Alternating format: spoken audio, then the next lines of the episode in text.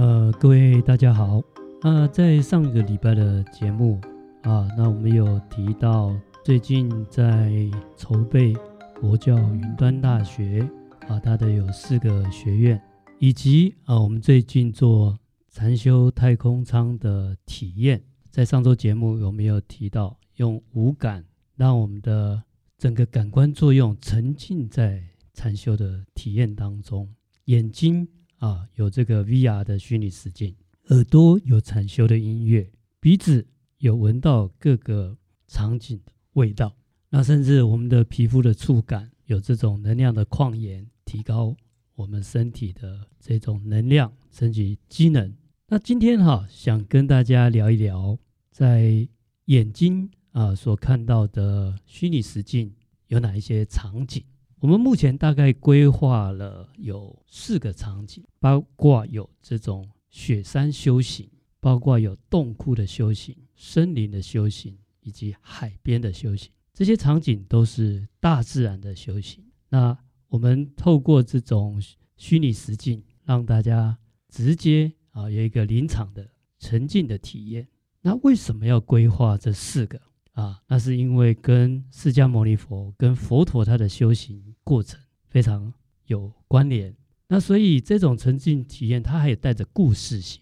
那首先哈，为什么要有雪山修行？冰天雪地，雪山那么冷啊，这就要从啊，在我们汉传佛教《涅槃经》第十四卷有记载，释迦牟尼佛哈，他过去啊，过去世那时候的世间还没有佛法，还没有。佛教，那他是一个婆罗门，一个人哈，在这种雪山的环境，算是一种苦修了，算是一种苦行。那虽然他在修行，但是呢，有一些教理方法不懂，那可能他就自己修禅定了哈，自己静坐了，然后刻苦力行了，那很多苦行哈，他就吃的很少，然后用他的体能啊去抵抗这种天然环境，包括寒冷。或者是炎热的气候，就是用这种环境来砥砺自己的心智啊。他们以前没有佛教的时代，包括释迦牟尼佛的时代，他自己刚出家也是修行这种所谓的苦行，很刻苦的这种修行方式。那释迦牟尼佛在修苦行的时候，他日食一粟，一颗粟米，那几乎哈那个粟米哈，我们讲俗话就塞牙缝都不够，他就没有营养。所以啊，我们如果有看过释迦牟尼佛的苦行像，那你就会看到一个呃那个像呈现出来就是皮包骨啊，释迦牟尼佛瘦骨嶙峋的那个相貌，就是他的苦行像啊。不过因为佛陀他自己经历过，他以后这他就不鼓励这样子啊，因为他经过苦行以后也没解脱，反而是他后来接受了牧女的乳糜供养。有食物的供养，得到营养以后，他反而得到开悟，反而他成佛。他的苦行并没有让他断烦恼，能够成正觉。所以，呃，这个苦行哈，就是以佛教来讲是不讲究的，不讲究。那为什么还要去让大家去体验雪山修行的这一种场景？那最重要就是说，释迦牟尼佛哈，他在《涅槃经》所提出来，他过去是这样的一个修行的时候。提供我们一个很重要的概念，为了这一种正确的修行方法、正确的修行道理，其实是真理的体证。他为了真理可以牺牲自己的性命，这个精神哈，我们想把它做成一个场景，让家大家来体验，有点像是我们有时候会去体验，比如说呃，以前战争时期我们吃的东西，呃，我们待的环境。或者是体验，比如说怀孕的感觉，是。去深刻的体验这种场景状况，可能才啊、呃，就是说去去才去再去理解它它的其中的道理，是是，就是叫感同身受，会感同身受会比较深刻。啊。比如说，如果我们不知道盲人对。他的行动不方便，那现在有这个盲人体验嘛？啊，啊，我们把你眼睛蒙起来，对。啊，那你用这种盲人的手杖。或者用点字，那你的感受啊？如果你不知道年纪大的人为什么行动那么迟缓，嗯嗯啊，那现在也有这种高龄的体验，就让你负重一重一点，那 你就 就是相对嘛。我们的年轻的时候，我们的我们的肌耐力跟这个体重的比例，跟年纪大的年老的人啊，他的肌耐力跟他的体重的比例是不一样的。没错，没错啊。那他他让你负重多一点，让你去体会。那现在有人让体会孕妇的感觉啊？为什么你坐公车要尽量让座给孕妇啊？因为他是背了一个人，他肚子另外一个小孩，他的重量让你去体会。那这种你光讲，或是你看到人家啊，你是没有办法感同身受的。所以，我们把雪山修行的场景和故事在虚拟实境呈现，那这有一种代入感。那我觉得，如果我们要加深这个雪山训练的话，我们应该要把冷气开到非常非常的强，而且你不能穿外套。有道理，这个是这个超过三 D，、嗯、我们叫五 D 的体验，是触觉的体验、冷感的体验。我只是看到我，我大脑不会觉得我现在在雪山。你真的很冷，是的，是的。哦，然后那个那个，我们还洒那个水，是的，是的，电风扇。对对，我们是你讲的很好，我们的考虑是说用冰风扇啊，啊，冰风扇就不是冷气，它是有一种有没有？大家可能在市面上看过有一种，呃，它是放冰块啊啊，然后把这个风吹出来，它是冷风，冷风，而且它有那个潮湿 潮湿的感觉。你们确定有已经有规划？有规划这个。啊，所以在 这是无感的体验，没错没错。我们要让它有代入感，是沉浸式的体验。然后雪山是什么味道？我们我们现在也今天下午也跟香氛的老师在谈，如果是雪雪山的话，我们应该给它什么样的香精的气味？如果森林是什么样的气味？如果在海边是什么样的气味？如果是在呃洞窟中是什么样的气味？哦，那在这种情况下还要专心修行，这确实是一种是一种挑战。对一个一个并没有体验过的人，可能这个是一个呃需要更强的专注，更强的。是，其实这一些的五 五官的这种沉浸体验，就是要让他专注。因为我们新意识的作用，为什么没有办法专注？因为我们常常会被我们的眼耳鼻舌身意。受到外界的色声香味触法所影响，嗯，所以才不能专注。那于是这个叫六根门头，所以一般修行就是我们要怎么密护根门，就是我们要把六根门头要看紧。所以你在禅坐的时候，眼睛不要东东张西望，耳朵不要这个东听西听的。总之啊，你要把这个注意力集中在呼吸或集中在佛号啊。那基本上哈，因为现在的环境。本身啊，社会就比较啊、呃、嘈杂，社会也比较动乱啊，人心就不容易静。嗯，所以这种沉浸体验就是直接把你的啊这个五官五感啊，直接把你沉浸，直接让你啊专心在这个场景氛围里啊，也就是在帮助你集中注意力。就是它的原理是，为什么我们没有办法集中注意力？是因为被分散。你只要不被分散。也就比较能够集中，所以我们是反向操作，让你的五官完全按照我们的场景带入，按我们的场景去集中啊，那这样他就可以在整个体验中去体验到什么叫做专心的感觉。但如果今天我真的在就是电风啊冰风扇的吹的这种情况下，理论上应该没有那么好专注吧？是我们不是要让它。冷到发抖啊，那样就太强烈，太强烈啊！对，我们就是要让他觉得好像身临其境就可以了啊。所以您刚才说冷气开到最强，不用，我们就用冰风啊，让他感觉哎，好像身临其境就好啊。因为你冷气开到太强，他就冷在发抖，他的注意力就已经发在他发抖上了，这样确实会影响到他的专注。我以为这是一个挑，就是这，就是说这是一个挑战，是你要去体会当年释迦牟尼他修行的情况是多么的艰苦，然后才去理解哇，他原来为了修行，他可以牺牲牺牲到这种程度，这个也是一种啊，就是说，呃，我觉得分两派的人，一派是我们用这样的方式帮助他去专心，有一派的是我们叫体验体验营，我们去用这样的一个器材去模拟我自己在这种情况，我能不能撑过去。那如果在这种情况下，你也能够专注，然后甚至啊、呃，这个达到修行的效果，那你已经到了另外一个，你在哪里一个环境，你都有办法修行。是是是，所以应该会有一个基础版基础的 scenario 跟进阶版的 scenario 啊，那非常好啊，你提供我们一个很好的 idea，就是考验版的，是是的 scenario，嗯啊，那这个可能是对他，比如说他成他比已经有那个禅定的功夫，没错，已经有专注功夫。那这个有一点是考验型的啊啊！不过原来我们的想法是基本型的，哦、就是他还不能专注，让他能专注。是是是。哎，好，那我们这样多一个场景啊，运用同样的实境啊，那很简单，只是冷气开强一点，就可以有另外一种效果。是，哎，这感谢你啊，这个就是大家聊一聊脑力激荡的一个好处。可能不会不会成真啦，但我个人觉得。这何尝不可呢？对不对？是，而且很容易做到。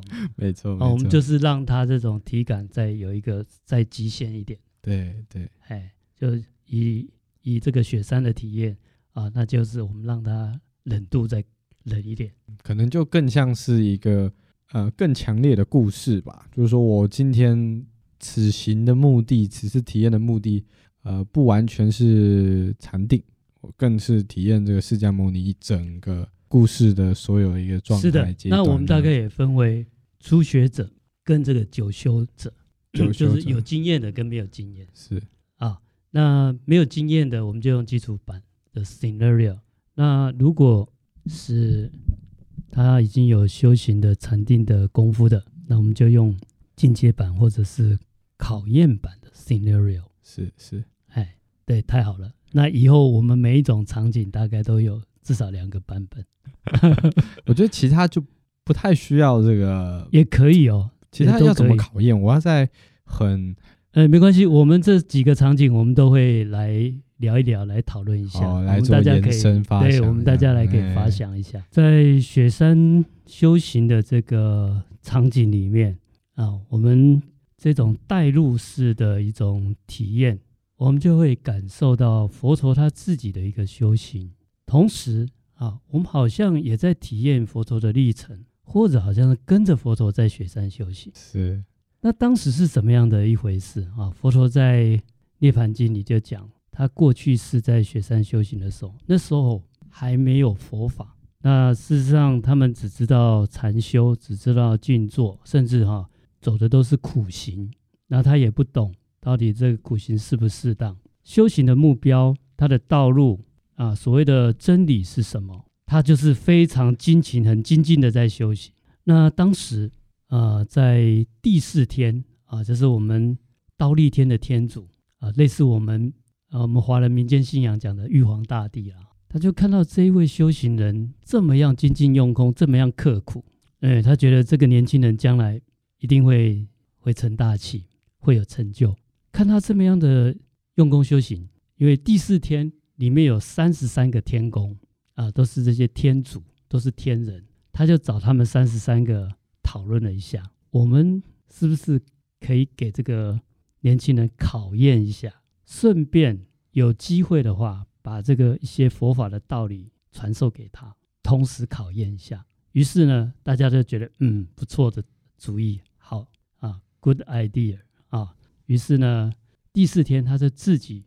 变化成罗刹，罗刹它的样貌就像一个凶神恶煞，像一个恶鬼的样子，是啊，就长得有恐怖相。然后他就出现在雪山大士，就佛陀的前身出现在他的面前，然后跟他说：“我有个道理告诉你。”那印度人很喜欢用这个寄送的方式来表达道理啊。你看，像那个印度电影啊，他们就喜欢唱歌，用跳舞，用唱歌来。不喜欢不就是不喜欢用说的啦，就是要把它包装一下。哎、欸，他们很喜欢用这种寄送的诗、啊、记的这种方式。嗯、你看了印度的那个两大史诗啊，他们都是寄送，都是可以唱的啊。好，然后呢，他就讲这个寄送哈，一般我们寄送有四句啊，啊，所以我们常常讲四句寄，就是一个寄送，就像诗啊，对，像我们的唐诗有五言绝绝句。是不是也刚好是有四，通常有四句？对对对对，五个字一句，然后有四句。我们的七言律诗啊，它也是有四句啊，只是每一句是七个字啊。那印度人他的字数是跟我们不一样，他们是按音节算的。嗯啊，就是呃一个寄送里面有四个 pada，就是四句。那每一句它有一个固定的音节数，就长音节、长音、短音、长音、短音的组合。嗯啊，但是它它的呃，我们五言绝句就是五个字，七言律诗就七个字。他们的他们的这种所谓的音节啊，有什么长长短短长啊，说长长长短短长，就是各有不同的呃不同的变化，就啊，但是它就是每一个偈颂它就一样的啊，每一句是一样的，只是变化不同。变化成罗刹的第四天啊，就跟雪山大师讲一啊，我告诉你一个修行真理，我用偈颂告诉你，他讲什么了？我们现在用翻译的：诸行无常，是生灭法。诸行就是像我们的五蕴身心呐，好像我们人啊，人有生老病死啊，它是一个非常态，它是会变化的，它会出生。它会有生病，它也会老化，它也会死亡，都是这样的过程。那不只是生命的过程，世间的万事万物，它也一直在变化。嗯啊，叫诸行无常，这种叫做生灭法。生灭啊，它会有生有灭啊，就是好像我们人生下来，它就是生；它会死亡，就是灭。啊，所有的事情出现了就是生，所有的事情消失了就是灭。那就这种叫做生灭法，而且万事万物，包括生命、无生命，都是这样的无常在变化。他就讲了这个，结果他讲了一半，还有一半啊，还有两句，就是雪山大师的反应。听完以后跟我们一样啊，还有一半呢，后半段是什么啊？这个罗刹说：“别急，别急，后半段我知道，但是我现在不告诉你，下一次再告诉你。”哎，他不是说下次告诉你，他说我现在肚子很饿啊。啊，但是我们罗刹就是吃人肉，哎，啃人骨的，啊，那这样好了，啊，你让我把你吃了，我再告诉你下半下半句。哎，雪山大师说不对啊，那你把我吃了，罗刹说啊，那没关系，那你要答应我，我我可以先讲完，但是讲完了，你一定要承，呃，你一定要信守承诺，叫牺牲生命给我吃掉。对，啊，这样你愿不愿意？如果愿意，我可以先讲，再后吃你。哦，这就是考验本身，是不是？哎，他就是他就是故意要考验他。他不但考验他，他其实已经在告诉他佛法了，已经告诉他真理了。就是要要有，就是要牺牲，嗯、呃，要哎，不是，他就是那个寄送是真的讲的是佛法的真理，啊、但是他现在只讲一半，没有讲。这个考验本身是也是也是某一个道理吗？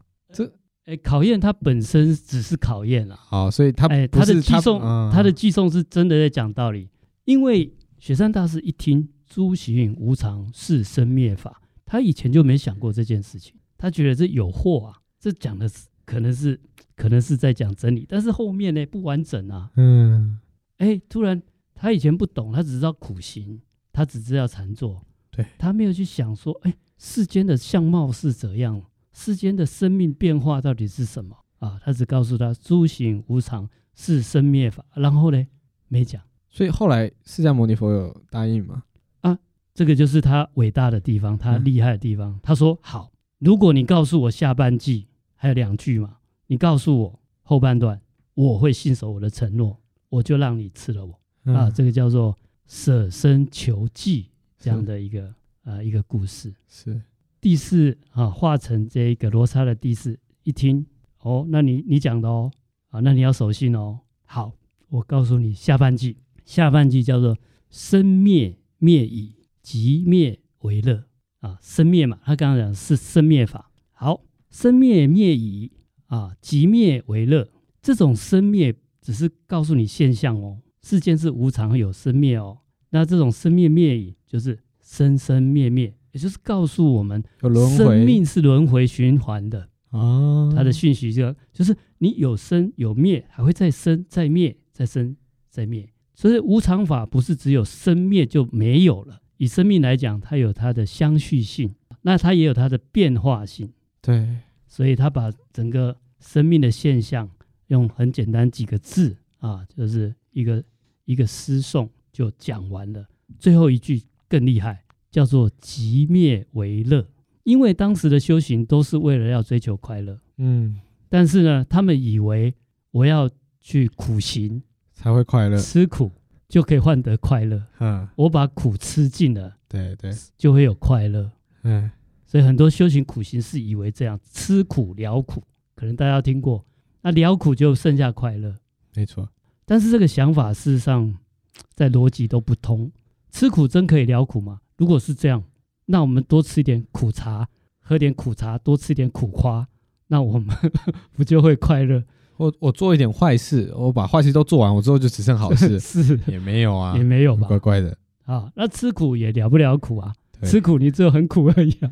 对对，好，那真正的快乐的原因他不懂，他真的快灭在极灭两个字，也就是你要彻底把苦消灭，不是吃苦，是要灭苦才会得乐，不是吃苦了苦得快乐，是你要把苦的原因给去除。嗯，所以你要找到什么会导致你痛苦啊？那导致你痛苦的原因就是烦恼跟执着，所以你要断烦恼，了不执着，那你才会灭苦，灭苦你才会得乐，不是吃苦得乐。有点像是有一个人穷极一生都在，呃，比如说他做错事了，他一辈子都在惩罚自己，他一辈子都在。呃，自我他想要赎罪嘛，所以一直呃，就是让让自己受苦受难，就是为了想要想要就是赎赎罪。罪但后来发现有一个人说，你赎罪，你要你要去掉这个心头，应该是去帮助别人，去去行善去做。他才意识到说啊，原来他一辈子都努力错方向了，他应该要去做的事情是。呃，实际去呃做另外一件事情，那就是我要是灭苦，是而不是，不是吃苦，是灭苦，是要灭苦啊、哦！很多人他在赎罪，他就伤害自己，自残自己。他觉得他让人家受苦，他自己应该也要受苦，他才能够偿还。其实没有偿还了，其实他也得不到真正的救赎，因为你这个苦是肉体或者是心灵上的苦，你真的要解脱，它的原因不是在那里，是。它的原因是什么造成你痛苦的原因？要从那个根源下手。那那个根源啊，就是烦恼跟执着。那你只要把烦恼执着断除了啊，那你真正要赎罪，也是要从心里幡然悔悟，真正赎罪，错的事情不要再做了。嗯，啊，那这这才有真正赎罪嘛。你这心态没有改啊，那你这是你是承受人家的那个苦，于事无补，缘木求鱼。这个。罗刹就把四句讲完了。佛陀一听啊，真的是大为感动。他追追求的真理真的是这样，嗯、让他非常有体悟。接下来就要信守诺言了。那怎么办呢？他就爬到树上，从树上准备跳下来，自己把他摔死啊！啊嗯，不然让他生着吃好痛，好痛，干脆自己先摔死。对对，他也要信守承诺嘛。啊，他就爬到树上啊，就往下跳啊，那真的是守信了。他也觉得值得，他用生命来换这个真理，他也觉得值得。所以，我们想，有时候想想看，哦，真的不容易做到。跳下来的过程中，罗刹他就赶快现身为第四，第四天变成天人，嗯啊，用天人的神通力去把他接住，就没有让他摔死。然后勉励雪山大士要继续修行，他只是来考验他。所以，其实他这个考验。这跟就说这个考验根本的意义就是你愿不愿意为了得到真理牺牲掉你最重要的性命？是的，是的。有一个人，有些人穷极一生在追求宇宙的答案，对。但是有一个人告诉他说：“我可以告诉你答案，但是代价是你听完这个答案之后，你就要你你你的生命，你的生命就要拿来换，拿来换。你那我们就要想，我们愿不愿意？对。如果你愿意，那是真的，就像雪山大师，他是真的是在追求真理。”啊、哦！而且而且重点是，这还要非常非常非常大的勇气。是是，何谓真理？谁说的真理是真理？因为你有这个生命的时候，求生是你的本能。对，你要违违抗你的本能，你有多大的勇气去对抗你的本能？那我们不是要求每个人都 听到以后啊？那我们现在算很幸运啊，我们都不用拿生命去换，就已经真理来了。有些故事了啊，是，真理就直接告诉你，而且我们还要。爱要不要的，嗯，所以让我们去体会这种真理的珍贵，而不是叫大家啊、呃、拿命去换真理。我、哦、当然有这种精神是最好，是，是啊，但不是这个，其实也不是重点啊。那大家也不要看说啊，反正他跳下去，第四就会把他接住。他不知道啊，他，他不知道，他他有那个勇气。是，就算他知道，他也要肯跳。万一他不接了，万一他接不到了，没错没错，是不是？那个反而不重点。对啊，重点是我们去啊体验一下啊那种追求真理的精神。对，然后呢，已经给了真理，那我们会融融入在虚拟实境啊。以前这个寄送在经论上常常见。但是经过这个故事啊，我们就觉得这个了不起的寄送，那种更深一层的意义啊，我们才会了解。以前我不懂为什么他用生命去换这个常常听的道理，这个道理不单不简单，是不简单。我现在才感觉这个是真的值得用命来换的。对，但是 呃，这个还要再深刻才有办法。他他那个 心、嗯、心理的状态就是。他都愿，他愿意在雪山这样子的环境去修行，他什么都愿意去牺牲。他追求的就是我要找到真理，所以我觉得他最后的决定是 OK，我愿意用生命去换。这是一个能理解说，我人生的意义是什么？我的人生意义不只是为了活着，我人生意义是找到真理。是对，这连生命都可以不要。对对对，那个是对修行人本身。但是还有一个，我以前很忽略啊，就是。这个罗刹所教的这个句子，诸行无常，是生灭法，生灭灭已，即灭为乐。这个是值得我们用生命去换得的真理。现在我们不用去生命换，我们好好体体会这一个寄送到底在讲什么真理，用我们的修行去体证这个真理啊。那这个也算是我们的福分了啊。好，那我们就把这个情境带入。让大家来体验啊，这是我们第一个部分，叫啊，这个叫做雪山修行啊。那后面还有三个部分，也都有佛陀精彩的故事啊。我们下次节目再聊。今天谢谢大家的聆听，感谢各位。